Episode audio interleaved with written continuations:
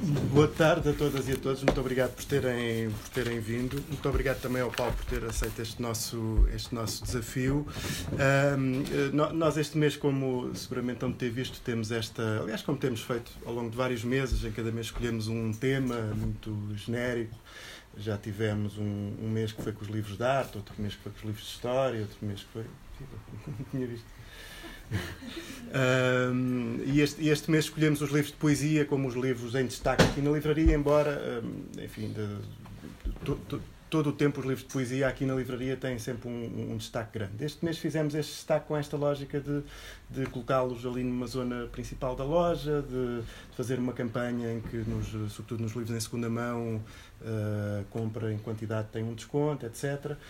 Nós próprios também uh, já tínhamos feito no quadro das nossas, do, nosso curtíssimo catálogo, né, além de, livraria, também temos feito algumas edições tínhamos editado um primeiro livro de poesia, foi, foi o primeiro livro que publicámos, que é um, um, um facsímil do, de um livro da Salete Tavares, eh, de 1971, o Lexicon. Uh, vamos editar agora também dois, mais dois livros da Salete Tavares, dois, eh, dois livros inéditos, uh, que saíram agora um no dia, será, será apresentado aqui no dia 27 e outro depois no dia 4. Um, e além disso, vamos publicar também um facsímil de um livro do António Aragão, uh, também esgotado há muitos anos, chamado Os, Os Bancos Antes da, da Nacionalização. Um, e pronto, digamos que a poesia é de facto um tema habitualmente uh, também na nossa programação a que damos bastante uh, importância, enfim. enfim. E, e, este mês fizemos esta tal uh, campanha, digamos assim. Um, saiu este livro do, do Paulo Costa Domingos, que reúne basicamente a sua poesia Uh, bom, não, não percebi se completa, só se, muito, uma grande parte. A que eu considero completa. A que tu consideras completa, pronto, desde 71 até 2018, portanto, enfim, em todo este tempo, é um livro quase com, com 600 páginas. Uh, uh, pronto, e convidámos o Paulo para vir aqui um pouco conversar sobre este livro, sobre o seu percurso, sobre que, enfim, não farei dispensar-me de fazer grandes apresentações, porque, enfim, o seu percurso, quer como editor, como livreiro, como tradutor e também, naturalmente, como poeta, é subejamente conhecido. E, e, portanto, aquilo que propusemos ao Paulo foi aqui conversar um bocadinho sobre o livro e, e ler uh, os poemas que ele entendesse que ele entendesse ler. Pronto, eu quero começar por agradecer à, à Livraria Tigres de Papel a ideia, o convite. Uh, vamos, para mim é interessante, além de tudo mais, eh, voltar a este bairro porque eu vivi daquele outro lado da avenida, na, na cidade de Liverpool, e tenho um livro inteiro escrito sobre o Regueirão dos Anjos. E, portanto, esta, esta versão do asfalto, toda ela, se hum, decorre no Regueirão dos Anjos, com, com todos os problemas que o Regueirão dos Anjos tem, uh, toxicodependentes e tudo isso. Um, Portanto, fico muito satisfeito por voltar a um, a um, ponto, de, um ponto de partida. O livro, o Carmes, o livro O Carmes, uh, que reúne poesia entre 1971 e, 1900, e 2018. Estas datas são balizas para o princípio de uma, de uma escrita e até à, mais recente, que é o final de 2018, mas não quer dizer que não necessariamente não existem lá poemas de 1971. Uh, eh, só que nos poemas posteriores existem sombras dos poemas de 1971 e, portanto, eu acho que se comecei uma atividade numa determinada altura, acho que devo assinalar o princípio dessa atividade. Um, da mesma maneira que uh, não é a reunião de tudo, como se fosse uma, um, uma enciclopédia em que se descarrega para lá tudo de uma forma uh, indiferenciada, é a, um, a criação de um objeto partindo dos livros todos que eu escrevi, dos 20, 30, 40, 50 livros que eu escrevi, esses livros são, digamos que, remisturados, relidos mentalmente, remisturados de, e voltados a, a serem reorganizados não exatamente pela mesma ordem cronológica, pela ordem cronológica em que foram criados, mas segundo um, uma ordem e segundo um nexo novo que se pretende dar ao conjunto daquilo que se escreveu. Porque aquilo que eu escrevi, digamos que o que estava no princípio também está no fim, não, não há, digamos que ao longo dos anos nós melhoramos a voz, mas não necessariamente não deixamos de cantar a mesma canção. E, portanto, eh, aquilo que desapareceu, há coisas que desapareceram. Desapareceram substancialmente partes inteiras, livros inteiros da, desta reunião. Desapareceram porque eu considero que outros poemas posteriores conseguiram absorver o. São, são eles a sombra daquilo que desapareceu. E não é um apagamento deliberado o fazer desaparecer essas coisas, não é, portanto, retirar dos olhos dos, dos leitores uma parte da obra que se considera eventualmente mal construída, não é isso, porque eu faço menção no prefácio que esses livros existem, não estão ali assim na sua forma primitiva, mas esses livros existem e podem ser consultados nas bibliotecas públicas, porque é para isso que existem as bibliotecas públicas. É para as pessoas irem lá ver o que é que um indivíduo escreveu. Está lá tudo, está lá tudo.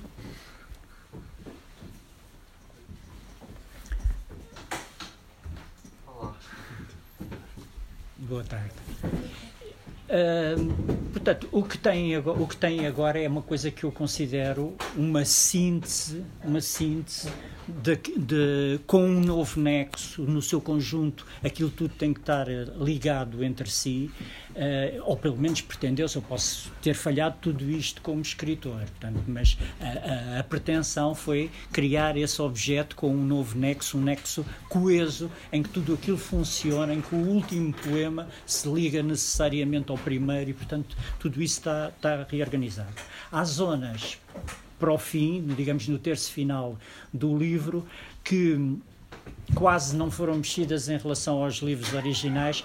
Porquê? Porque é natural que com os anos já saia efetivamente como se deseja que, que saia.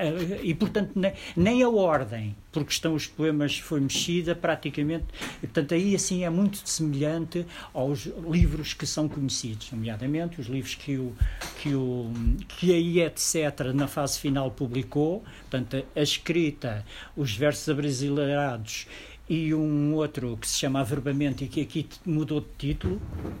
Uh, os livros publicados por Manuel de Freitas e pela, e pela Inês na, na Averno, o Cal, o A Céu Aberto uh, e o Voici, uh, esses livros praticamente não foram mexidos. Porquê? Porque já são livros de uma fase em que tudo já aparece arrumado, uh, na sua forma mais ou menos uh, definitiva, uh, em que poderá ter havido ali uma mexida num verso ou numa vírgula, mas pouco mais. Para trás é que houve uma grande mexida. Já tinha havido, quando eu publiquei a primeira vez em 91 a reunião da obra, já tinha havido uma grande mexida na, nessa reunião que se chamava Carmina, nessa altura. Uh, mas eh, pronto, nessa fase havia muita coisa a mexer e muita coisa foi mexida. Mas dessa fase de 91 para agora, todo aquele bloco inicial continua a ser remexido e poemas que não tinham aparecido na, em 91 foram outra vez repescados para dentro deste, deste novo conjunto. Carmina, bem que falamos agora do título, porque Carmes é a mesma coisa que Carmina. Eh, eu mudei o título para a tradução portuguesa, porque encontrei no Essa de Queiroz a tradução de Carmina, de Carmina Burana. Eh, de, encontrei a, a tradução que é Carmes, está no Essa de Queiroz. Eu, eu, na altura, em 91, não conhecia a palavra portuguesa e, portanto, utilizei a palavra que pesquei diretamente no Catulo. Pronto. Mas sucedeu, sucedeu mais do que uma vez uh, sucederam episódios um bocado ridículos, porque, por exemplo, na Feira do Livro, quando saiu esse outro, eh, em 91, quando saiu Carmina, apareceu-me um senhor que queria que eu lhe autografasse o livro porque tinha tido uma namorada chamada Carmina. Isto deixou-me eh, arrepiado e, portanto, como a palavra não foi imediatamente reconhecida como uma palavra latina, eu desta vez resolvi traduzi-la. Uh, querem fazer alguma pergunta ou, ou leio? Então vou ler e depois continuamos a conversar no fim.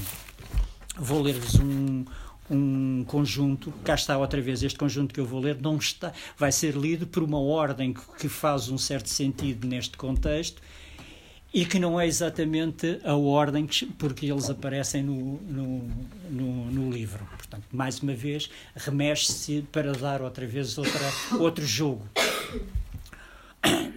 O mundo que os portugueses criaram. O tempo livre é tão desolador como o trabalho. Desponta no absurdo intervalo a circulação fiduciária, o retorno do trigo hipermercado, o observador distante daquilo que lhe disseram ser a nanoluxúria. Olha-se um vale que hoje nada vale senão como papel de parede para calafetar o frio da alma. Olha-se com os globos oculares vazios e a muralha da cidade atravessada no coração dos baldios. É o reiar transgénico ao pequeno almoço, com a promessa de um grande evento nas migalhas da indiferente obediência. Resta a linguagem incrustada nas fissuras das linguagens a estipêndio. A linguagem, a que corrói o idioma da literatura. No paraíso da estatística, a comida não sabe nada e os corpos, quando não são repelentes, cheiram a lavandaria automática. Os consensos tornam o ódio estéril como incurável deficiência motora atempadamente adquirida. Por vezes, o vestuário acentua a falta de coragem para exprimir desejos, antes da estação das chuvas e a chuva nos afogar em silêncio, olhos postos no chão. Calvário de intrigas, cobiça, falsos valores tidos por morais. Em alguns lares, fala-se sozinho, com a boca encostada à parede pés assentes no dinheiro e os pulsos abertos, gáudio das grandes empresas onde os espaços abertos maximizam a eficácia no trabalho, assim melhor vigiado. Excluído da posse da terra, escave no inferno o aluguer da cova, o buraco do regresso à placenta. Aura e prestígio foram-se, reféns dos vermes da economia de mercado, sanguessuga de rústico que seja fulminante a queda do lápis no quarto escuro, depois do regozijo e do desculpem o incômodo. Ponto final no viveiro urbano, liquidação total de todas as dúbias insolvências. Em definitivo, a morte é tudo menos uma alegoria ou fingimento funerário. Hostil, porque o cortejo pensa já no vinco das calças ou na dobra suja da blusa, alheio ao instante da passagem do universo ao incerto. Este lugar existe. Fica onde as soluções novas se assemelham ao deserto dos antigos problemas. Diz-se, malha urbana, o que desde logo diz tudo. Aí sorri-se para as câmaras, ou muito, muito parvo, ou um pouco amedrontado. Será que esta camisa de forças me assenta bem? E a cor? A pista arrefeceu estetize o delírio neste baldio que as forças da ordem nos deixaram à sua vil passagem. O Val das Artes, o Jardim dos Poetas. Estive ali. Várias vezes troquei de pele, quando desci já o vale estava perdido, todas as amoras colhidas, só silvas agarravam os trapos que me cobriam, só silvas secavam entre estas páginas. Aqui estou eu, uma vingança. Sim, eu sei que aconteceu. Era ou eles ou eu, e eles nunca param de mentir, violar o pensamento livre, de sufocar o suor virgem da tempestade, porque há de ser domada. Apesar do cepticismo ao amor, fica-se sem fala e o falo dá sinal. Palavras inauditas pulam no altar do corpo, difíceis, ordenadas, a precisão letal de um cor de batalha na sua comunhão durante o sono. Lavam as lavadeiras no rio de Safira suas vestes da véspera e os dedos ardem-lhes, ardem as suas entranhas, incrédulos rostos de lodo refletidos na lisa superfície das águas, onde já ninguém é puro. Uma massa humana dá à costa. Brilha ainda na sua cabeça de sargaços o acidente de uma ideia radioativa e os lacais veem o nunca visto, o Big Bang de todas as gramáticas, que voltam ao ponto de partida, estéreis, empaladas, ao grito primeiro. A música espessa nos rochedos, destas águas que não vão abrir à nossa passagem, a película de venenos que se arrastam, a música grossa na margem, de sereias, sirenes, sinos, alarmes, restos surdos do porvir. Sair do mundo é o hospício, entrar no mundo é o exílio entre doutores com terra nas unhas, elite do homem-lobo do homem, cuja propriedade é o roubo e cujo atributo é reproduzir a espécie e multiplicar o lucro. O deserto dá aflições e cartas de despedimento no silêncio plano e inumano, e os corações em humilhante sofrimento rasgam até ao subconsciente um trilho que, infeliz circunstância, conduz ao poço da demência. Bem sabes, já fui preto e jangadeiro e lançado às águas do teu canal, e tu, branca, lívida, mal parecias tocar-me, embora fosses torrente e sal. Nunca tive sequer uma terra prometida. Amigos tinha, dos risonhos, verdadeiros diabos, pretos eles também. Lembras-te? Senhores dos atributos da peste, outros, dizia-se, capazes de envergar vestes de zinco, ostracizados. À fé de quem foi, juro, drogas não sei se tomavam. Minto. Em 2999 só se ouvia o rolar triunfal de garrafas debaixo das camas ou no polígono do corredor. A cidade está a mudar, até a nossa cor. Alguma vez, alguma vez te perguntei na escuridão, no apaziguamento, pelas tuas próprias cinzas? Juízes, pediatras, joalheiros, cancionotistas preparam a alvorada da gestão da matéria. Sentem a intensidade das suas existências como um espetáculo bem remunerado. Mais um, enquanto compõem os cabelos perante a frieza espelhada do alumínio. Fatos por medida, iniciam outro dia pelo incómodo de um atacador mal atacado. O que lhes afeta a imaginação ornamental se tudo neles ao fracasso tenho votado, a começar pela sua indiferença ao alheio, recei nesta gente com ações e nenhuma ação direta a ligeireza do seu domínio. Só rostos parcelares. Falo como advogado. Microexcitações indiferido. Notárias, futebolistas, parteiras, polícias e lá vão garantindo a, a gerência disto tudo corpos diplomáticos, ideias encamadas como massa folhada, medonhos apetites de grande superfície. Vivem à semelhança da geometria descritiva.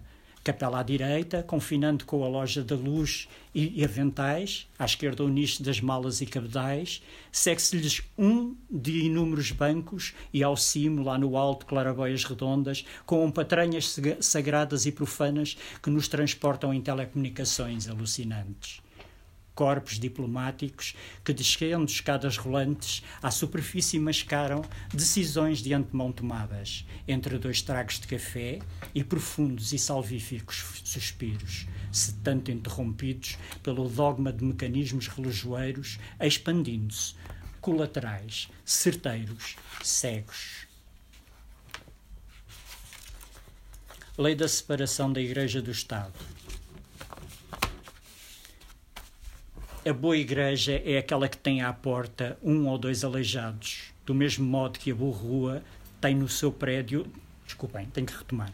A boa igreja é aquela que tem à porta um ou dois aleijados, do mesmo modo que a boa rua tem o seu prédio duvidoso, onde pululam putas e drogados. Porque o tráfico de armas não se faz à porta fechada dos quartéis e os projéteis nunca foram descontinuados. A boa igreja serve água benta fresca a mulheres puras no seu comércio com a tropa fandanga, a rebicos peliçados, anel para o beijo da aranha. Ostenta altos enigmas a boa igreja, mas a má também. Embora a agiologia policiária seja mais da paixão e das preferências lupanares globais do Estado. Escrito nas estrelas. Introgisses o que salpicou o tampo desta mesa, numa dissonância irreparável, se bem que em consonância com o pôr do sol. Está-se num poema doméstico de Larkin e é-se perturbado. Vizinhas em tudo de fermento, mas não o fermento que faça da estupidez o eclipse e o explodir a situação. Estendem panos como velas desenrolando-se e a ondulação vem bater no tampo da perplexidade ante o poema Acorda-nos do mergulho um ranger de ferrugem das roldanas e o sussurro de vizinhas penduradas pelas orelhas, à espera, enquanto o sentimento roda ao contrário, do silêncio para o silêncio maior. A passagem do Mar Negro. Para quem rodar agora a película o plâncton de uma barca musgosa salgada que foi a pique Dizem-me a esta malvada e fina distância que o mar nunca para de rolar seu seixo. Mas para que um rodopio, uma sombra só porque amada? Agir e agir sobre a navegação que acosta ao meu degredo de ébano literário, com narrativas informes, inenarráveis, rudes. alçar-te da zona surda a outras paragens, movendo-te como se move pela crosta uma árvore, do nó para o centro da terra, onde funda a sua casca, a periferia. É impensável dos cometas uma teoria, um mecanismo da lava absurdo é, a superfície da pele também não se anula pela presença sanguínea do signo, infinitude do fluido. O meu périplo doméstico de alquimista no século XX não difere em nada e como em nada poderia diferir do teu mergulho no naufrágio do trabalho. Nada, nada. As mãos colhem nadas que nos gritam. Dizem que grita ligeiro o mundo, mas mata o mundo de pesado. É como roubar de um bolso para arrecadar noutro e folhear, esvoaçante, as páginas da ingenuidade capciosas dores que fazem do dia uma rotina e da sua nervura a nervura nervosa do futuro parto da rosa da rebeldia. Uma casa na orla do Vesúvio não se presta a contemplações e os meus papéis só disso falam. Quentes descontinuidades, deriva, vulcanologia. Porque brota ainda, quente move-se o esperma, cera derretida que arrepanha a pele do teu céu em surdina, removendo do altar os derradeiros ícones imprudência, impudência, assim subir sozinho, na crua luz espiralando vultos de deuses arrefecidos sob as rugas da neve. Que farei eu sem o meu corpo resoluto? Que farei da frescura destas dúvidas que percorrem a esfera do futuro anterior a fortalecer-se? Dirão que eu era um horizonte com os braços levando as raízes a um poço artesiano, à mina inferior de mim, onde tudo se liga, e no dizer assim, o céu se materializava, abismado. E eu era apenas o fulgor pálido de um piloto prisioneiro do turvelino da entropia. Um grão de pó num feixe de luz é o meu corpo de ontem, o impulso elétrico na teia das máquinas, corpo presente, amanhã, ruidosa missa agnóstica.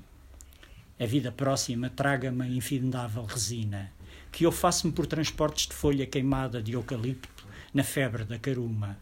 A tua passagem foi como um vento forte do leste nos sonhos, e eu fui, água arrepiada, abrindo rugas à superfície do campo. Fui, devastando pelo fogo preso as ditas boas sementes dos poucos civis construtores do mundo. Isso foi remar entre desalento e desânimo. Lento nunca fui em tal viagem de deitar borda fora o lado da minha putrefacta substância. Rude como os rudes, até que a vida se conclui e o amnio começa. Outras velas que na malfadada e fina distância passavam por perto do meu bojo de vinagre, cravando-lhe na carena o sorriso. O mostrengo. Lembro-me de ter sacudido o pó dos braços para entrar numa nova era. Uma forte brisa nas pestanas ia apagando leituras vãs de livros recomendados, entre tantas outras mentiras na imprensa periódica. Mais tempo levaram a desaparecer os corpos impressivos da televisão. Lembro-me dos ponteiros do relógio como varetas de chapéus que a, que a chuva pôs de luto. Lá estava eu, na sombra da infância, numa fotografia de grupo, mascote das morenas da família, o que era, no mínimo, uma vibrante, mas injusta responsabilidade. Mais tempo leva lavar a angústia nos tampos de mesa. Estou limpo como um recorrente toxicodependente no vício de novidade e notícia.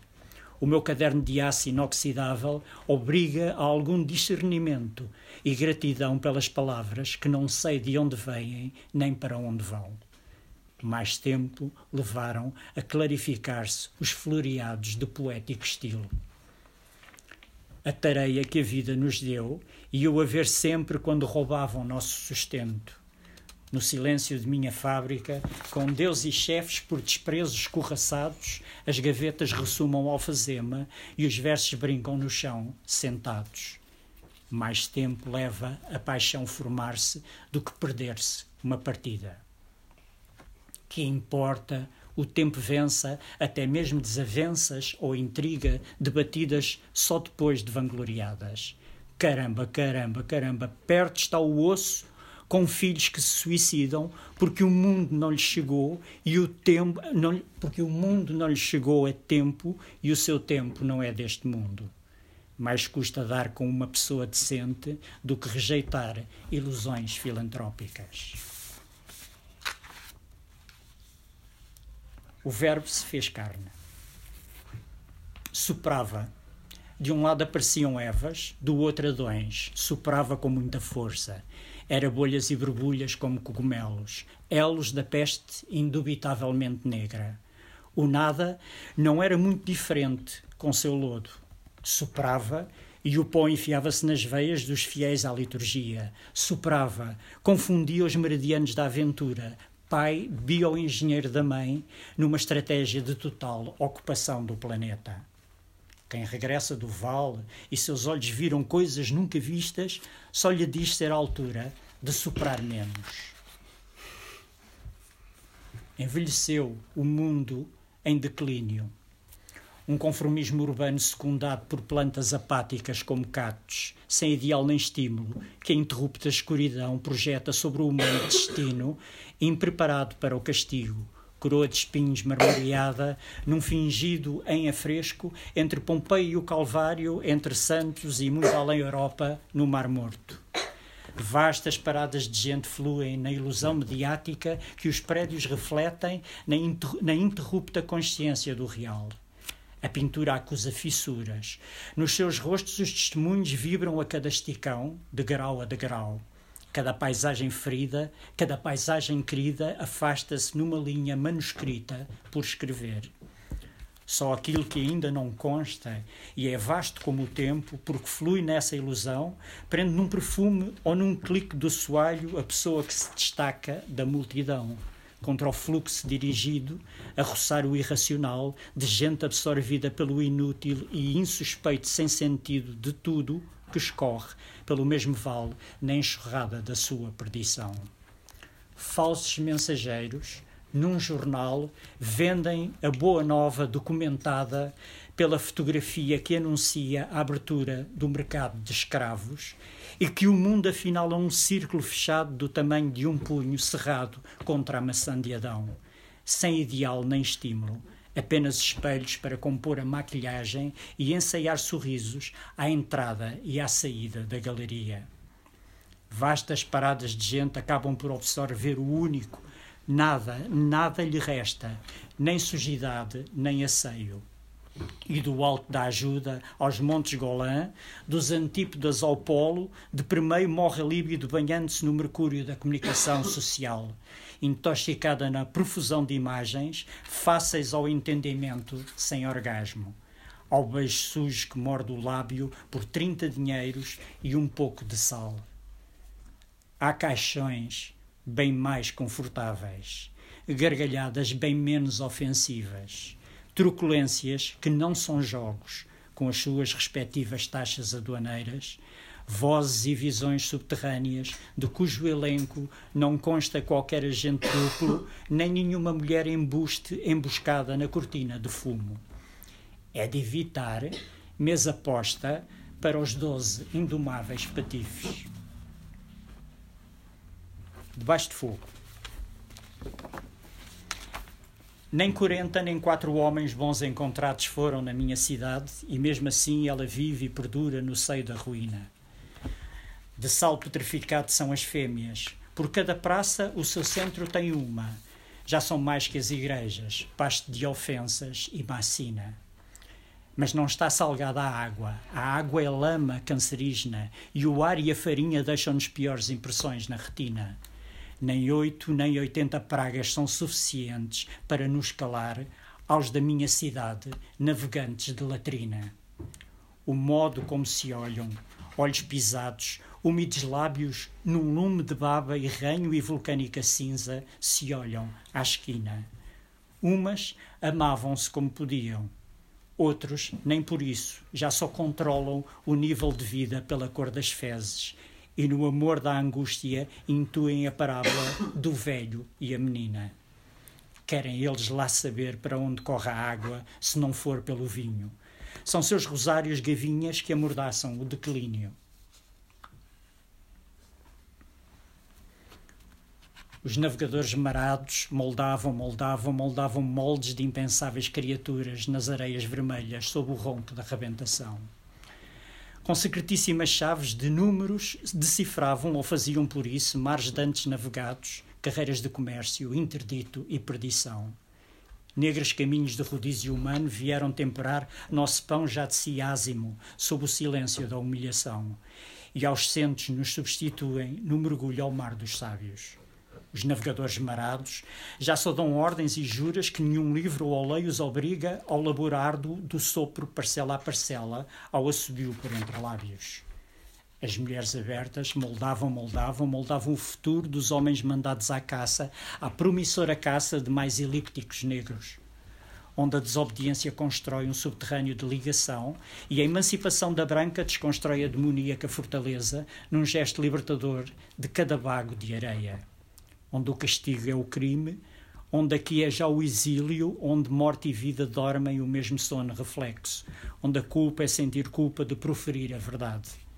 Os navegadores marados, soltas certas amarras, deslizam na estranha melodia empurrados pela brisa da magia e afundam-se no poliedro da sua língua bífida.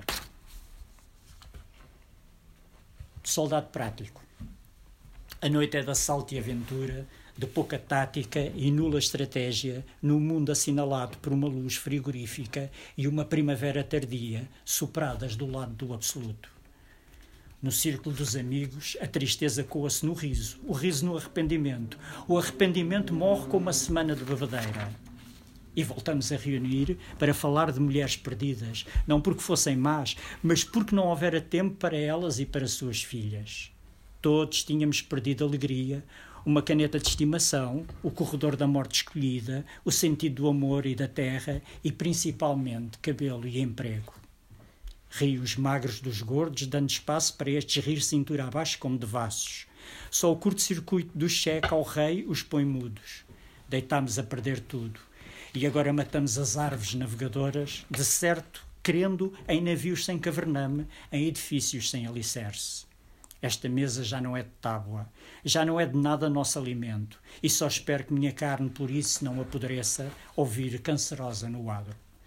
Reunidos, apresentamos relatório, vorazes no apetite e nas indecências cometidas sob a elegância fatídica do fardo desta patriótica farda, cobertos de pó, seringas e ranho. Num círculo de amigos assim, Cortamos a treta, somos pragmáticos, trouxemos a baioneta para a razia de letras mortas. Sóbrios. Absolutamente lúcida, fria, sóbria.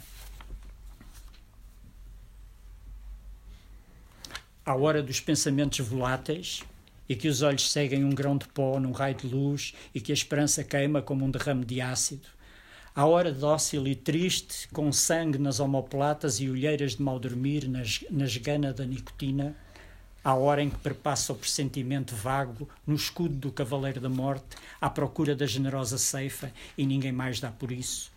À hora excipiente, sem objetivo, sem trabalho, sem descanso, um resto quase, e que num lance de inesperada carta marca o destino, à hora de relógios sem ponteiros nem cabelos, sorriam os barbeiros, e que o tijolo esborou e as conversas entre velhas põem a nu o alheio, à hora a que os procuram, à hora a que os que procuram se cruzam com os que encontraram ou dizem que encontraram, embora não se lhes note diferença, à hora daqueles que trazem no dorso tatuado o traiçoeiro punhal salvífico, e o seu rosto perdido pela dor ostenta o silencioso aviso à hora dos piercings que assinalam os escravos grunhos da moda, estigmatizados por uma ancestral mal disfarçada obediência. À hora em que tudo quanto se passa é abaixo do umbigo e rapazes, raparigas e cães são violentamente atraídos a vãos de escada. E nos pios escritórios espreitam pelos ângulos neutros furtivas tumescências, o que nem seria reprovável à escala assassina da guerra. Mas as famílias nunca raciocinam e engravidam por encomenda do Estado, condenando os prazeres trasmalhados, os gemidos sufocados aos pés da escada, à hora a que as asas da borboleta estimulam as partículas do universo, o que seria de sumenos importância se comparado ao veneno político. A hora muda no estrangulamento à vista de todos os altares e confessionários, onde tudo se sabe porque alguém deu com a língua na dentadura à hora nobiliárquica dos pelintras escondidos atrás de óculos escuros e no seu legitimismo de pacotilha com superlibres e sanefas.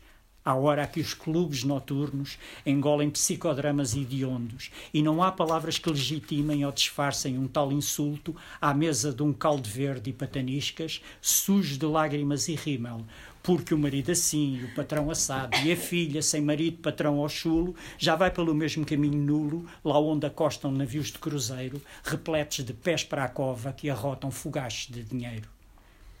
Todavia, as cortesias do equinócio cedem agora lugar ao solstício, com folhas que se levantam do chão e pouco se sabe desta hora mutante à espera dos agasalhos, com olhos secos pelo ouro coado nas árvores, que secas da crosta ao nó, só aguardam o primeiro dilúvio para de novo, necessariamente, nos arrastarem na sua lenta deriva. À hora, aqui no parque da refeição quente, distribuída à cabeça de uma enorme fila, à hora a que, para tão pouca saúde, mais vale nenhuma. Resistimos à tentação e os poetas andam por ali. Seu jardim é a aflição universal. São eles os últimos pássaros nos galhos que não existem. Na origem do crime, lá estão eles, por insustentável contradição entre a lei e o desejo. Andam, andam, oferecendo a faca o impulso e o motivo inaceitável que está o mundo. Assim chamam de todas as folhas caídas, de todas as humilhações infantis, sexuais ou rássicas, a recolha do lixo onde a escrita ou a leitura não sejam condição sine qua non. E levam consigo a palavra, brasa até ao desconhecido, cem anos é ao virar a curva na estrada. O rosto da arte num vão de lar para a terceira idade, terra sem amos, aquela que os espera. Congregam a doçura alegadamente. Uma moeda sua pode dar corda ao realejo da vida, mas o lençol de urina do real tem na lucidez do instante o seu único otimismo. Gestão da frota. Talvez haja uma saída, um sentimento avulso por troca de um sorriso, uma ligação direta que queima os dedos e reanima o corpo. Talvez mais depressa, o coração estanque, sara indiferença e torne coesas, se não aceitáveis, esperanças e promessas. Talvez melhor a manobra, estacionamento interdito às portas da beleza, cuja supremacia reina fora de abscissas ou ordenadas, fora da lei da geometria. Talvez a chuva leve lave a lama nas ranhuras, invisíveis a olho nu, os poros negros sob a barba de dias, nulos, opacos. Talvez se dê um roubo, Alguém subtrai o beijo metálico de aranha na sucção dos fluidos, acelerando o coágulo, o fim da história. Talvez acordem, com o pacto social invadido pelos monstros da razão de ser, paredes ocupadas pelos seus grunhidos.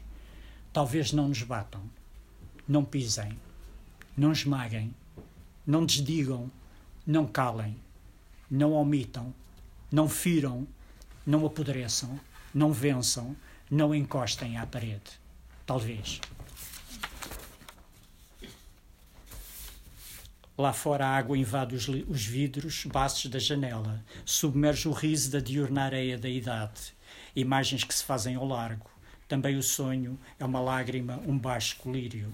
Vacila-se feliz, à beira do precipício, cheios de membranas úteis e ondas, com a sensação de linhas oblíquas, de luz transponíveis janela onde os peixes batem contorcidos na asfixia, enquanto deste lado todo o ar, aquém da sílica, respira-se. Quer só quer só ler uma pontinha porque algumas pessoas perguntaram o que, é que, o que é que queria dizer eu anunciar no fim da bibliografia do livro que havia um livro para publicar só um cheirinho desse livro. Mas ao nível da porta, a dúvida mantém-se. A morte, com certeza. Sob os velsos pés, ela fermenta acre e sobe num cheiro o odor amoroso da natureza. Um dia, historiadores chamarão a isto, pela sua nenhuma importância, a Batalha das Secretarias. Mesmo a ira entre os adversários, é diletante. Um aguardar vez na fila.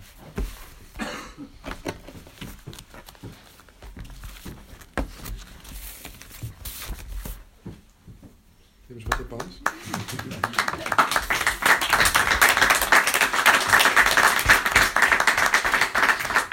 Há um disco do Caetano Veloso ao vivo que as palmas são de um, de um desafio de futebol.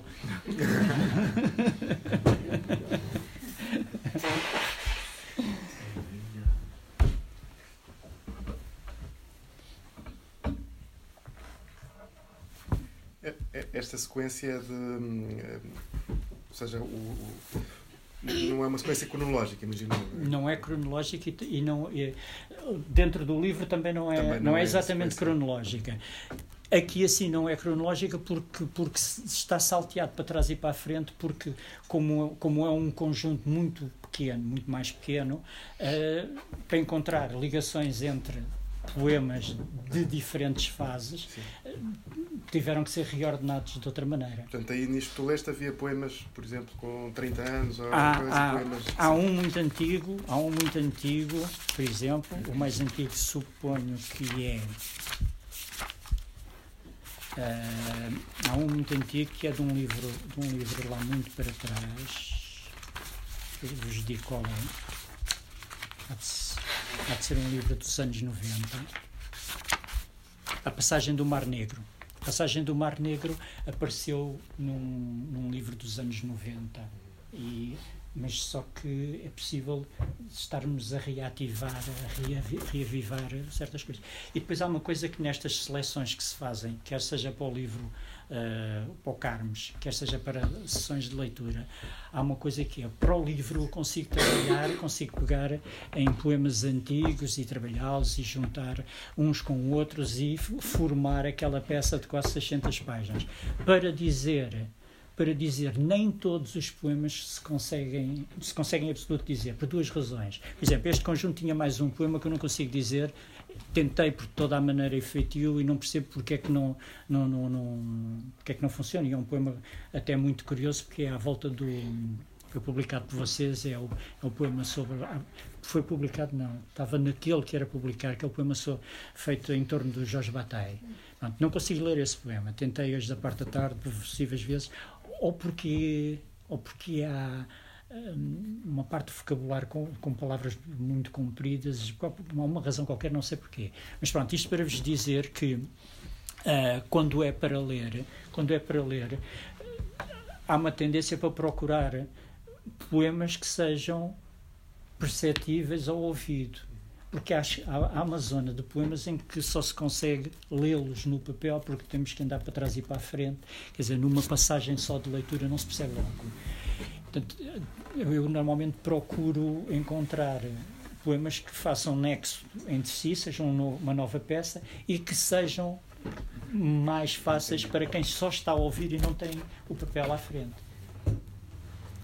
Até porque, por exemplo, na leitura há, há uma, do- segundos sentidos que se perdem, porque na leitura há um sentido que é aquele que- daquele momento, do autor naquele momento, mas depois nós vamos a ver e, e os jogos de palavras permitem-nos eh, eh, repensar aquilo eh, de outra maneira. Isso penso que acontece a qualquer pessoa que escreva.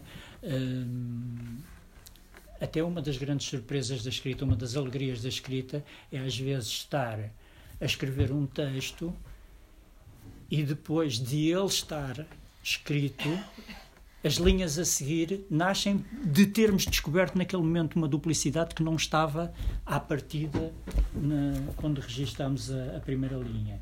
Isso acontece muitas vezes. E isso é um jogo, isso é uma alegria que há na, na criação literária, que é descobrir eh, possibilidades que se estão sempre, círculos que se estão sempre a alargar, por força de estarmos sempre a acrescentar palavras, esses círculos vão se alargando e permitem-nos fazer eh, o, o, o, que estamos a querer dizer caminhar em direções que não estavam previstas antes.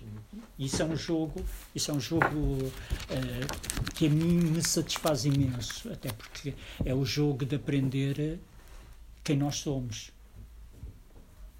é um, é uma forma é uma forma de sabermos exatamente quem somos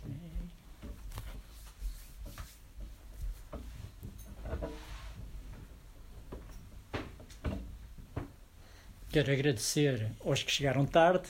Já tinha agradecido e vocês não ouviram. eu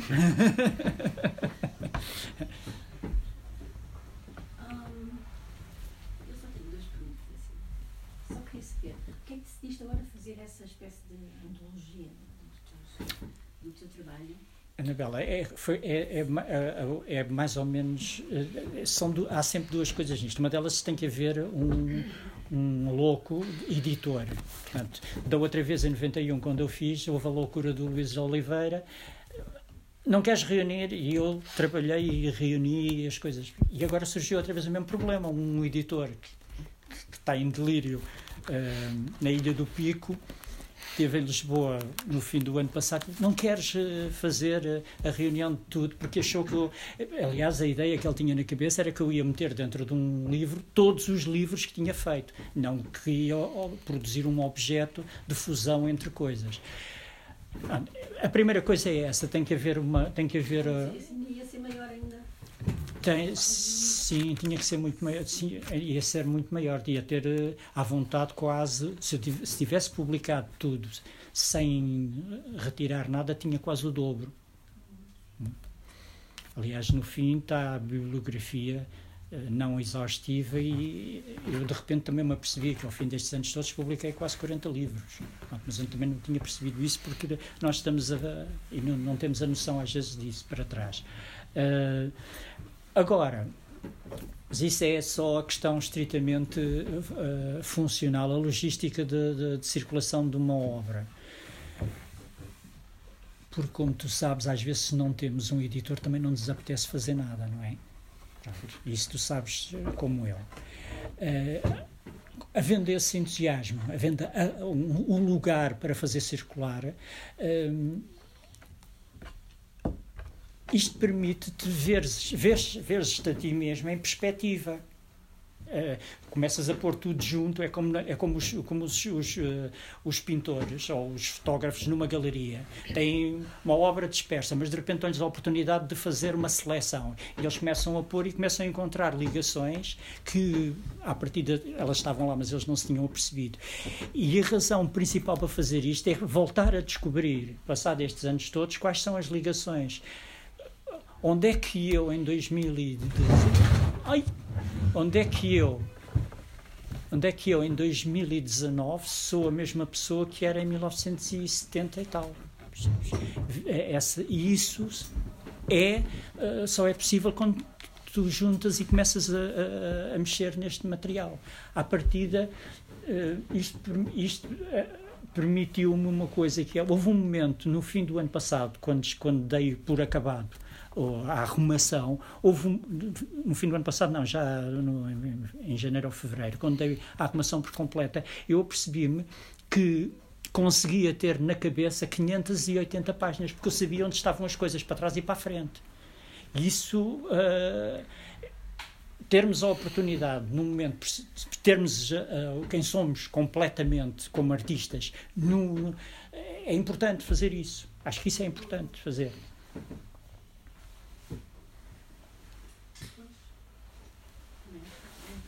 Mas, à partida, é como te digo, se não há um editor, é como se não, não, não há um estímulo. Não há um estímulo, não há uma, uma, uma finalidade para. Porque não é a mesma coisa que ir publicando, como eu fui publicando pequenos livros, outros maiores, ao longo dos anos. Cada livro, cada, cada uma dessas peças, como, como cada livro acaba por ser conceptualmente uma, uma ideia diferente do livro anterior e do outro e do outro e do outro o que, o que é que acontece? Vamos deixando diferentes uh, linhas da nossa vida em, espalhadas. E isto permite ver o nexo de todas essas linhas que fomos deixando em, em editores diferentes e, consegue-se perceber onde é que tudo está ligado. E porquê é que o editor te fez essa. Ele, ele explicou porque é que queria que tu fizesse isso? Olha, eu acho que. Eu acho que ele. Eu acho que ele. Não, não está cá, ele está no, está no, no, está no, nos Açores. É, ele faz a, eu acho que ele faz a proposta porque é assim, de, da geração que eu pertenço, o outro interessante morreu, é o Alberto. Estás a ver? E, portanto, uh, ele tem esta ideia. O Alberto já não há, já não há mais obra e pertence à Síria Alvim. Está a ser. Uh, nesse catálogo, está, está a circular nesse catálogo. E ele é natural que quisesse uma pessoa, porque eu sou da mesma geração que o, que o editor. O editor é o Carlos Alberto Machado, que fez teatro, fez ensaios. O Carlos Alberto Machado, sendo eu da mesma geração dele, ele percebe-se que é importante este, eu, estar tudo junto para se perceber como é que, como, é que isto funcionou.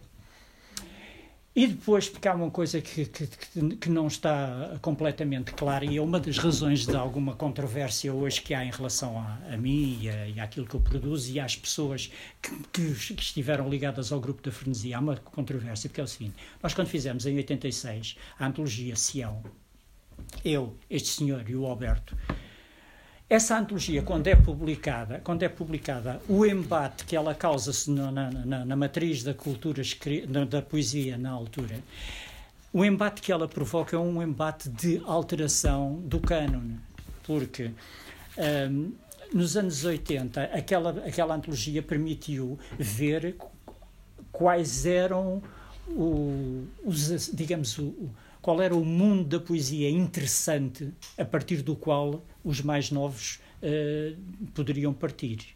Eu estou em crer que os mais novos partiram muito daquela antologia, muita gente partiu daquela antologia, porque eu vejo depois, dez anos depois, uh, novos autores que, que não estão lá até, começarem a produzir e a produzir numa sequência direta, numa consequência direta do espírito que foi transmitido naquele conjunto. Aí, em 86, há essa, posso considerar que, que, de certo modo, houve uma alteração do cânone.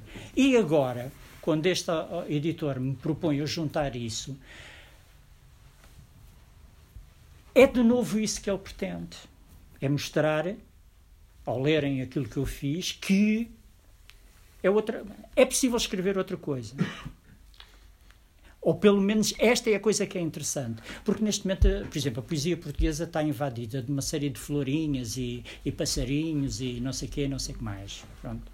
Uh, neste momento, se tu leres muitos dos autores novos que estão por aí assim, uh, ficas com a ideia de que aquela gente está a viver na, em Marte.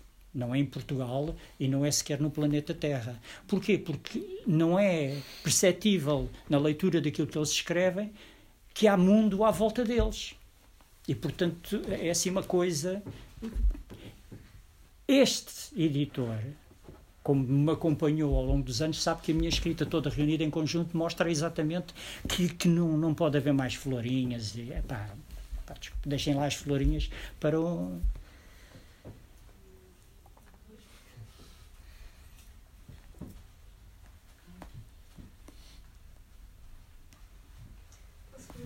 Sim, sim. Estava a falar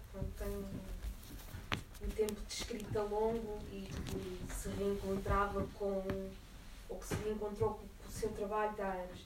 A minha pergunta é se, se reconheceu esse poeta, porque o tempo também é corrosivo. Como é que, como é, que é, essa, uh, é, é, em relação ao livro, portanto, que tem um espaço muito, balizado muito largo, uh, o problema que se põe é, às vezes, estar a ler uh, coisas antigas e não encontrar e não ouvir a voz que escreveu aquilo. Não ouvir. Que põe problemas concretos de leitura. Como é que se lê isto? Está cá escrito, foi escrito por mim. Às vezes lembro-me da circunstância do cotidiano em que ele foi produzido e que momento histórico é que ele reflete, mas já não o ouço, já não o consigo identificar.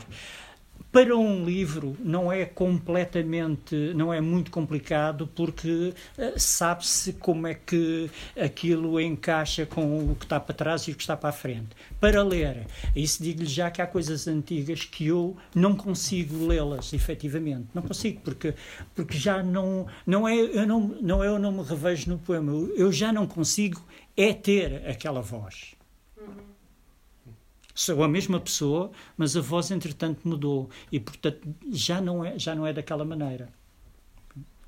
Eu penso que isso se passará com, com, com qualquer pessoa que escreva e que, sem enjeitar o, anti, o, o antigo, sem enjeitar o. perceber que se olha para aquilo e até com um certo carinho por uma certa ingenuidade ou até com amargura? Ou como é que o, o poeta de hoje olha para o poeta da Em mim houve uma coisa, em mim houve uma coisa que foi uma foi um, uma felicidade, mas uma felicidade complicada. Eu comecei a escrever muito, muito cedo e tive sempre a oportunidade de pub- ir publicando à medida que ia escrevendo.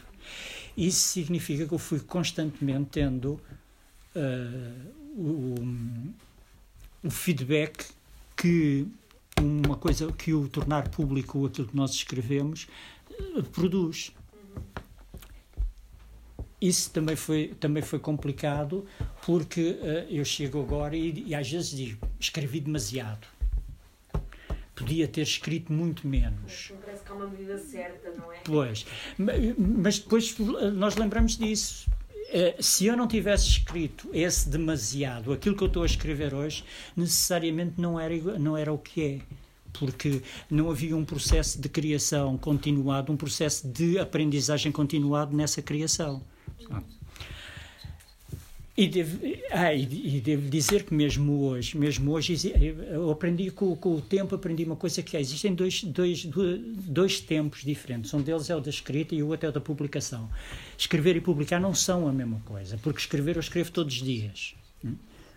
Ahm, publicar é um corte, chega-se àquela peça, à longa peça, chega-se à longa peça da vida e de repente há um corte e é só isto e depois há outro corte e é aquilo e constrói-se um, um objeto artístico. Para publicar. É uma coisa completamente distinta. Necessariamente aquilo que eu publico é às vezes não é o melhor mas é aquilo que é necessário publicar naquele momento, ou que, que tudo indica que deve ser publicado naquele momento, naquele conjunto. Muita coisa fica por trás. Coisas essas que às vezes vão aparecer mais tarde, vão ser eh, retrabalhadas ou não, ou pura e simplesmente desaparecem. Agora, devo-lhe dizer que, que é angustiante às vezes não conseguirmos ouvir a nossa própria voz. Isso é, cria uma certa. eh, eh, Não se ouvia. e não tem. Não ouvia. E não, tem, e não tem que ver com uma apreciação do próprio sobre a sua qualidade. Não tem que ver com isso. Tem que ver só. Isto está bem feito. Eu posso dizer isto está bem feito, não me mexo nem uma vírgula, mas não consigo já identificar-me com aquele momento, descobrir qual é aquele momento. Mas num, num- num tipo de escrita que era essa que referias há pouco, de um, que está sobretudo preocupada com a relação do próprio com o mundo e da sua própria escrita com o mundo, como uma forma de ver o mundo, de resistir, de, do que é que seja, não é mais ou menos inevitável que seja assim, ou seja, por- porque a verdade é que há continuidades no mundo, mas há imensas descontinuidades, as coisas mas próprio já não é o mesmo, etc. Eu acho que Se- se- Pergunto se não é natural que seja Sim, assim. é natu- Sim, é natural. O- o- o tempo muda. O tempo muda, e a circunstância em que é criado um texto muda com os anos e depois às vezes não se encontra. Por- Porque dá uma sensação de que um texto é construído com o ruído que está à volta. Claro. E esse ruído passou e o texto fica sozinho. Mas isso, é um, mas isso tem que ver, é, isso é uma das coisas que eu acho que todas as pessoas que escrevem têm que estar muito atentas, é o que é que fica quando este ruído, que é, que ajuda a encorpar, né, quando este ruído desaparecer, ser se for O que- substituído por outro. Pois, ó, ó, Pois, o que é que, isso é, mas isso é um, isso é um, acho que isso tem que ver com a intuição de cada um. Acho que funciona de uma forma intuitiva, porque não, não tem que ver com a aprendizagem da escrita, tem que ver com o que é que nós, porque como lhe digo, eu escrevo continuamente, mas não me parece que aquilo que eu escreva continuamente possa ter interesse para efeitos de terceiros, para ser lido por terceiros, portanto, para publicar, porque tornar público é isso, é eh, pôr- fazer o teste, agarrar no, na, na- no- no- na- peça criada e ir ao espaço público fazer o teste daquela encontrar, ver qual é a eficácia de, de, daquela, daquele conjunto porque eu acho, eu acho que devemos utilizar palavras como eficácia, como logística, como essas coisas assim, porque são palavras do mundo do, do comércio dos livros. Não vale a pena a gente, a gente. Existe causa e efeito. Eu vivo na causa, mas quando publica o efeito. Estou à procura. Não, não tenhamos qualquer espécie de dúvidas, senão não publico. Até porque quando nós estamos a publicar, estamos a gastar recursos da natureza que dá para pensar hoje em dia.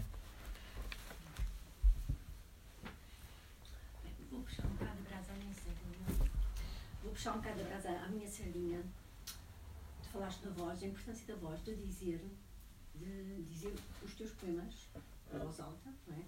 De os, de, de os dizer. Sim. É falar, não é reclamar, de os dizer. E hum, estava-me a lembrar que és ter sido das primeiras pessoas na altura editora, na altura eras editora, assim, a fazer aqueles, aquelas, aquelas turnês de poesia dita. Uhum. E nessa altura falavas, uh, lembro de uma entrevista que deste no jornal, se não me engano, que falavas que a questão da oralidade estava muito esquecida na poesia, que era preciso retomar esse Sim. ritmo é? mais ancestral, mas atualizá-lo.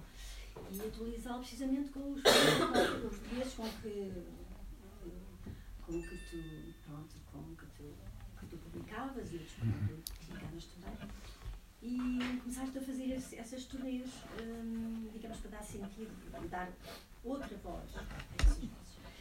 E agora, a, a minha pergunta é a questão de, dessa oralidade, da tua ligação com a voz. Que importância é que tu dás a isso na poesia quando escreves? Quando a dizes, como tiveste a dizer agora? Tu próprio disseste que em casa lias determinados uh, poemas não, é? São... faziam sentido dizê-los. E não os escolhias para vir aqui porque eles não eram não tinham aquele, aqueles patamares de acessibilidade de os dizer, talvez, para as pessoas a O que é que tu esperas também em relação a isso? Com o dizeres Hum, olha, uma coisa, uma das coisas que eu aprendi na altura em que nós fizemos as turnês, uh, nessa altura havia uma vontade de. Porque é assim, eu acho que estar a escrever para publicar um livrinho que três amigos sabem, não sei o que mais, essa coisa que se faz muito agora, isso não vale a pena escreves, publica, escreves, podes, tens que escrever sempre que queiras, uh, mas publicas e, portanto, entras, como estava a dizer, entras no espaço público. Se entras no espaço público, estás à procura de interlocutores. Isto é um, isto é um, um uma, está implícita aqui a questão da comunicação. Quando nós fizemos... Ah, sim, sim, sim. Quando nós fizemos as turnês, aqui, a minha ideia na altura era exatamente as pessoas a perceberem-se que isto não são, só, não são só livros para estar nas livrarias. Quer dizer, se nós somos produtores de arte, era uma, era uma forma de, de, de transformar esses livros escritos em arte pública, em torná-los uh, funcionais no espaço público. Fizesse esse trabalho, Uh, eu tinha muita intenção e aprendi uma coisa nessa altura. Aprendi que algumas dessas coisas que nós escrevíamos, na altura, eu e outros escrevíamos, quando chegava o momento de serem ditas era uma complicação e tu próprio deves ter debatido com isso. Porque, por exemplo, eu reparo, com grande alegria minha, porque eu aprendi contigo, que tu agarravas num poema meu e não lias o poema todo. Ou, e não falamos de ler porque tu trabalhavas o poema de outra maneira. Mas pronto, mas agarravas no. e ias buscar só uh, as ideias-chave de alguns poemas e lias só esses bocados, e esses bocados acabavam por ser. por dizer mais do que o poema escrito no livro. Pronto. Isso, isso deu-me. isso fez-me aprender uma coisa que é o seguinte. Uh, para ser dito, para ser dito, para ser dito em voz alta, tem que estar construído de maneira a acompanhar a, a, a, fala. A maior parte dos poetas escrevem na cabeça. É uma coisa que só se passa no cérebro. Não se pode passar só no cérebro, porque aquilo é uma coisa que é para ser dita. Aquilo não é um ensaio um poema, é uma coisa que, que, que, suscita a comunicação, que é para a comunicação. Esta é a minha, este é o meu, é o meu, o meu modo de ver a poesia. Embora eu reconheça que há muitos poetas, é pá, dizer, pá, pronto, está bem, não querem dizer, não digam, não, não sei lá. Mas há comunicação, mesmo, e agora vou pôr aqui uma ressalva que é o seguinte: mesmo quando se constrói um poema que pretende uh, enxutar o ouvinte ainda é um poema para a comunicação. Há coisas que são naturalmente agressivas para o, para o, para o, para o outro interlocutor, mas pronto, mas ainda são comunicação. Só não são comunicação se não se conseguir de maneira nenhuma uh, transferi-las para terceiros, fazê-las chegar ao ouvido de terceiros. Uh, Tu estavas uma pergunta, tu estavas a dizer, eh, nessa altura eu tinha esse, tinha esse sentido já, mas não tinha, não tinha o, o segredo para mim, para trabalho, para a minha oficina, não sabia bem como é que se construía. E quando tu cortaste algumas coisas e disseste de determinada maneira, eu confronto isso com o que tenho no meu, no meu papel, no livro, e verifico que é possível dizer e dizer melhor, às vezes de formas muito mais reduzidas, muito mais sucintas, procurando só deixar ficar no texto aquela pérola que tem o, o fulcro do sentido. Uma das coisas que uma das coisas que, que me ajuda bastante, que ajuda bastante é exatamente dizer o texto está a ser trabalhado e uma das coisas que ajuda bastante antes de eu, definir, de eu decidir se o texto é para publicar ou não é dizê-lo alto quando tu estás a dizer o texto alto, de repente apercebes que há palavras que não jogam ao lado umas das outras. Há sons que. Pois, era isso que eu queria chegar aqui. Há sons que. Pois, pois. Eu perceber que tu também chegavas a essa Não, tem que, tem, tem que ser. Às vezes um, um texto ganha uma forma diferente porque uh, os sons, os sons se chocam ou, ou, ou, às vezes têm que se chocar. Às vezes tu tens que provocar no centro do no centro de uma linha perfeita tens que provocar uh, para acordar o, o, ouvinte do, naquele momento. Pronto. Ah, mas isso é uma coisa que é feita de uma forma uh, deliberada construída uh, isso faz parte da nossa arte tu também não quando quando quando dizes um texto não dizes com a voz uh, neutra do princípio ao fim. Existe um momento em que tu elevas a voz ou, ou, ou sussurras. Isso na construção de um texto também se, também se deve fazer assim.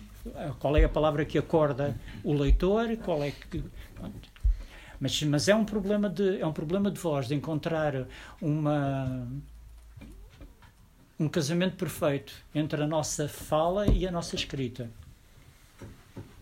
É isso que se procura em poesia, porque tu repara, a poesia, em última análise, é fonética orquestrada. Em última análise, o que é que é um poema? Independentemente do seu conteúdo e da sua forma, o que é que ele é? É fonética, fonética condicionada sob uma grande pressão. Se não for isso, não é um poema. É uma prosa, eventualmente, um ensaio. Mas um poema é isso, tem que, tem, tem que ser isso. Porque senão não. Porque tu repara, num poema, num poema nós juntamos ideias que são completamente dispares, às vezes pomos-las ao lado umas das outras e provocamos aquele fogaste da imagem que isto não, não, não tem que ver com aquilo, mas se, se for olhar com atenção, pera, tem porque depois está estruturado na fonética, na fonética daquela, daquelas duas peças que, não, que em princípio, do ponto de vista de, gramatical, não batem certas, não são a mais a forma mais correta de, de, de comunicação, de repente tu vais-te a perceber e elas estão agarradas por, por pequenos ganchos que são, que são de com, com, com não sei o quê, está tá lá, e que não são necessariamente rimas. Porque as, as rimas. É- não, não, não, não. Pode, não ser, pode ser ou não ser. Pode ser ou não ser. Mas a poesia fonética, uma das coisas que ensina é exatamente isso. Chama alerta-nos para esse problema. É. E mais recente poesia sonora. Assim, e além dessa dimensão fonética e, digamos, a dimensão, digamos assim, mais do, do conteúdo, do, do significado, qual é a importância que tu também vês, por exemplo, na, na, visualidade do poema, na forma como o poema é disposto na página, na forma como os espaços são introduzidos? Uh, uh, atenção, atenção, porque nesse aspecto. Uh, nesse aspecto, digamos que eu não quis aprender nada com, com os concretistas, eu não quis objetivamente hum. aprender nada, porque para mim essa, visu, essa visualidade não, não era esse o meu caminho. Isso é o caminho de outros, mas não era o meu caminho aquilo que, aquilo que é um texto impresso, aquilo que é um texto impresso na página, é, uma notação, é a mesma coisa que a notação musical. aquelas, o sítio onde parte uma linha. É uma instrução de leitura. É, é também é isso, porque, por exemplo, uma das coisas que eu verifico na maior parte das pessoas que dizem textos, dizem poemas, é acabam a ler às vezes de uma forma continuada como se fosse como se fosse uma prosa. E aquele momento em que uma linha parte e começa outra, tem que haver uma. E eu digo isto à vontade porque eu leio mal os meus poemas. Atenção, eu leio mal os meus poemas, mas sei o que é que seria o, o poema lido corretamente. Ou seja, há ali um momento que tem que haver uma, uma pausa que não é exatamente a pausa de uma vírgula, uma acentuação, um reforço do som que não é exatamente o reforço de uma rima, porque às vezes não é na última palavra, não é na última sílaba de um verso, é na primeira do outro que começa, que, que está o segredo de, de, de, da ligação, mas para todos os efeitos, aquilo que se pretende em, em, em ótimo, aquilo que será ótimo, é que o texto, como está disperso, se, seja indicativo para quem o vai ler e que não o produziu, para quem o vai ler, de um modo de. Porque não é a mesma coisa dizer que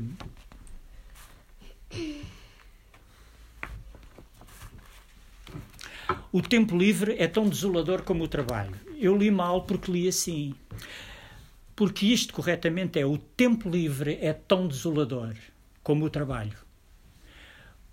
Se eu fizer esta pausa correta no sítio, o primeiro verso, o primeiro verso quer dizer duas coisas. Quer dizer que é tão desolador como o trabalho, ou que é por si mesmo e somente desolador. É? Se se fizer a pausa correta, se se fizer a pausa correta nestas situações, nós ganhamos sentido naquilo que está escrito. Ela sabia fazer isso muito bem.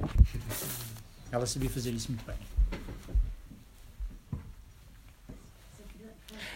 Mas também, mas também se percebe que, uh, no caso dela, para ela é, é mais fácil isto, entender que um poema é uma notação musical porque ela vem do, do universo da música e, portanto.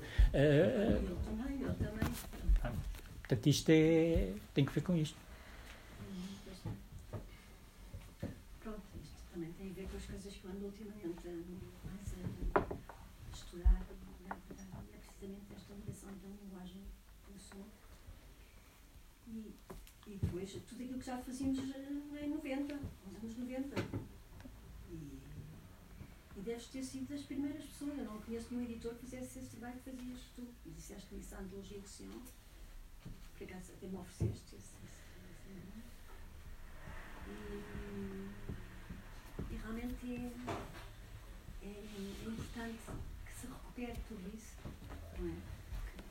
Nós aparentemente não temos tradição de poesia fonética sonora, os concretistas estiveram lá mais aproximados, mas mesmo a poesia sonora são dois ou três, duas ou três coisas no Ernesto, no Meli Castro. Sim, mas Temos mais um Joaquim, qualquer coisa, eu, não me lembro agora o nome todo, mas que soube há pouco tempo, que também uh, fazia correspondência com o Chopin, uh, Henri Chopin. E temos a Ana ali que faz também, mas tudo pertence a este universo da poesia mais uh, verbo visual, como se diz. E Acaso, fora desse universo. Um destes livros que vamos agora publicar da Salete Tavares, um dos inéditos, é. Bom, não, não, não, não lhe chamaria poesia sonora, sim. porque há uma definição sim, relativamente sim, fechada para isso. Mas é, um, mas, é, mas é um livro que trabalha bastante. Uh, bom, não vou revelar o que é que é, mas é um livro que trabalha bastante essa, o som das palavras. Sim, sim. Mas, vocês, reparem, vocês reparem numa outra coisa, os concretistas tiveram, os letristas, tu estás a referir, o, o Isidoro Isu, é uma coisa completamente diferente, e mesmo os dadaístas é uma coisa completamente diferente do, da geração depois dos concretistas. Os concretistas estão, e os experimentalistas, de toda a área à volta do Meli Castro, estava muito mais preocupado, não era tanto com essa questão do som, mas era com... Uh, o ataque à estrutura sintática da, da, da, frase. Porquê? Porque se, porque, porque se sabia, porque, era, porque, porque no, seu, no seu entendimento, no seu entendimento de escrita de resistência à ditadura ou, ou de qualquer forma de poder, que se tu atacas as estruturas da língua, tu estás a atacar o poder, porque tu estás a fazer a língua. Se a linguagem delirar, o poder já não se entende. Pronto. Uh, e aí nem sempre era nem sempre a prioridade aí nem sempre era a questão de, do, do som ou de, porque Mas o som depois veio por acréscimo sim sim sim sim só que ainda não estava realmente. Porque isso já era um passo mais em frente ainda. E acho que nessa altura não, não estavam bem preparados para ainda fazer esse passo. Menos maior. Até peças com Jorge Peixinho. Sim, sim, sim, sim, sim. Sim. Aquela cena de rasgar ah. Sim, sim. Com o gravador, com a música do Peixinho. E eles mergulhavam o gravador na água, não é? E a máquina ia variando, hum. e ali uma cena sonora performática tinha, mas tinha também o lado da performance. E, e há uns trabalhos do Meli Castro com a Ana Arband, com o Jorge Lima Barreto. Com... Há até um vídeo agora no YouTube, é relativamente recente, nunca tinha visto ele num, no programa que a Ana Atterley tinha na RTP2 a dada altura. E é uma. é uma foi uma coisa, é o Meli Castro a ler um poema e, o, e, o, e a Ana Arband a, a criar a ambiência sonora não de modo sistemático, mas já racionais formas. Exato. mas pronto, isto para dizer que, fora este caso do convertido destes poetas experimentais, uh, vocês também, no, no, no, vosso campo da palavra mais escrita, não é? Que é do que estão a falar, da poesia mais, uh, digamos, literária, no sentido mais, mais comum. Para livro poesia para livro. Mas, mas que tinha também um lado também de, de... Esse era o jogo na altura, era tirá-la dos livros. Era tirá-la dos livros também. Portanto. Esse era o jogo na altura. Foi, essa a, a ideia. É preciso tirá-la do. Vocês também estavam a fazer a vossa, a vossa revolução e sabes que aquilo, aquilo que nós fizemos dava para perceber que havia coisas que não tinham ponto a ponto. Havia autores que se aceitava porque se aceitava tacitamente e depois verifica se não têm ponto a ponto, se lhes pega, porque não serviu nem para ler, nem para, para serem ditos, nem nada. Pronto, portanto, há uma filtragem. Quando nós abordámos a questão dos textos naquela altura, daquela maneira, dá para perceber, mas porquê é isto? Mas anda tudo a ler este. Não, põe isto de parte, isto não dá sequer para ler, quanto mais. Portanto, filtrou-se. Ah, era, e isso tem que ver com aquela outra coisa que eu estava a dizer: do, houve uma mudança de cânone quando se publicou o Sião. Toda a gente ficou muito irritada pelas mais variadas razões na altura, mas o, o, o, fundo da irritação, nessa altura, como o fundo da irritação hoje, em relação ao meu livro, é o mesmo. São textos, são conjuntos de livros, são, são livros que têm tudo para modificar o cânone existente. Têm tudo para fazer pressão sobre aquilo que se está a escrever e obrigar aquilo que se está a escrever a ir a tomar outros rumos.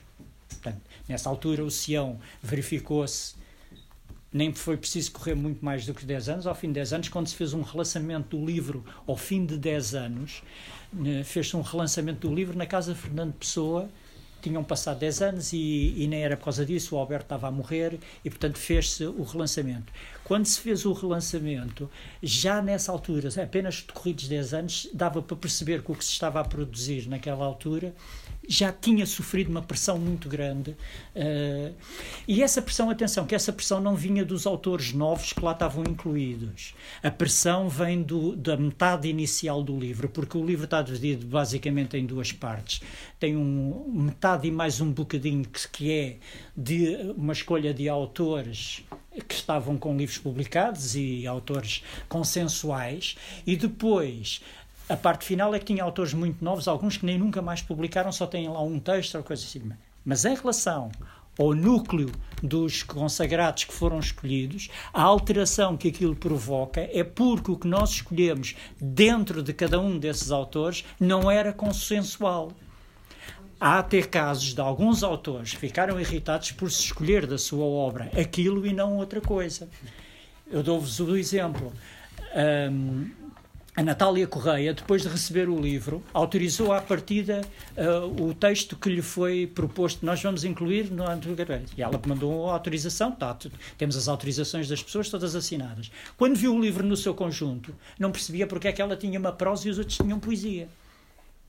Eu tenho um cartão dela a que, pronto, obrigado por me terem mandado a antologia, mas não consigo perceber porque é que me escolheram da minha vasta obra esta prosa e não puseram um, um poema, sei lá, Cântico do País Imerso, qualquer coisa assim. Não? Pronto.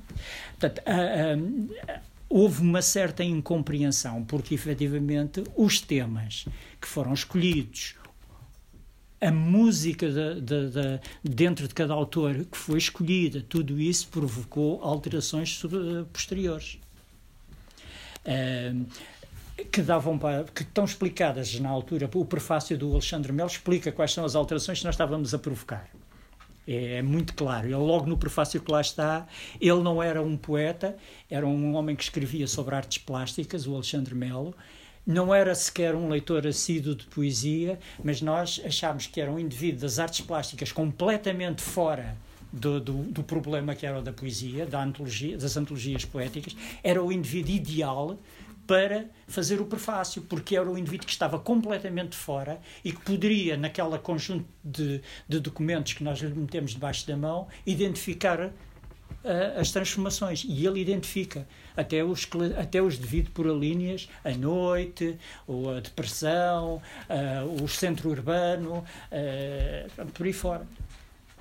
Aliás, uma das coisas, agora para falar no centro urbano, aquilo que mais. Uh, há duas coisas dos vários temas, dos vários tópicos que estavam ali assim postos, propostos para serem valorizados. Há dois que ganharam uma grande importância. Um foi a noite, ganhou uma importância enorme.